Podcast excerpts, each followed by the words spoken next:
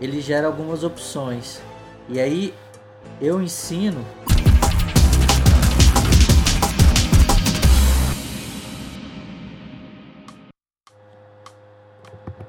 Olá pessoal, tudo bom?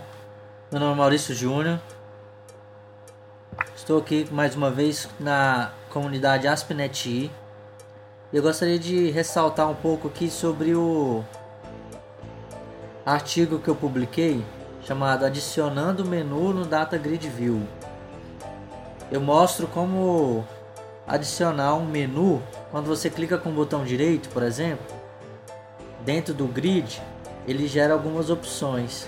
E aí eu ensino a você vincular o grid a esses menus criados. É bem tranquilo, bem legal, usando o context menu strip e vinculando o data grid a esse content menu. Eu ensino passo a passo como criar um menu, como gerar.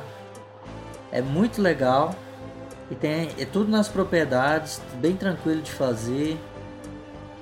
Dê uma olhada no aspnet.com adicionando mais menu mais no mais data grid view mais 741,0.aspx.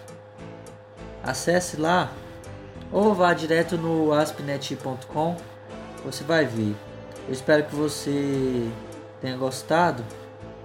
Desculpe não ter publicado mais podcast, mas estou numa correria aí mudando.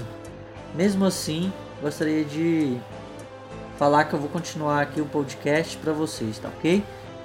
Eu fico por aqui mais uma vez. Meu nome é Maurício Júnior pro Aspenet. Abraço, tchau, tchau.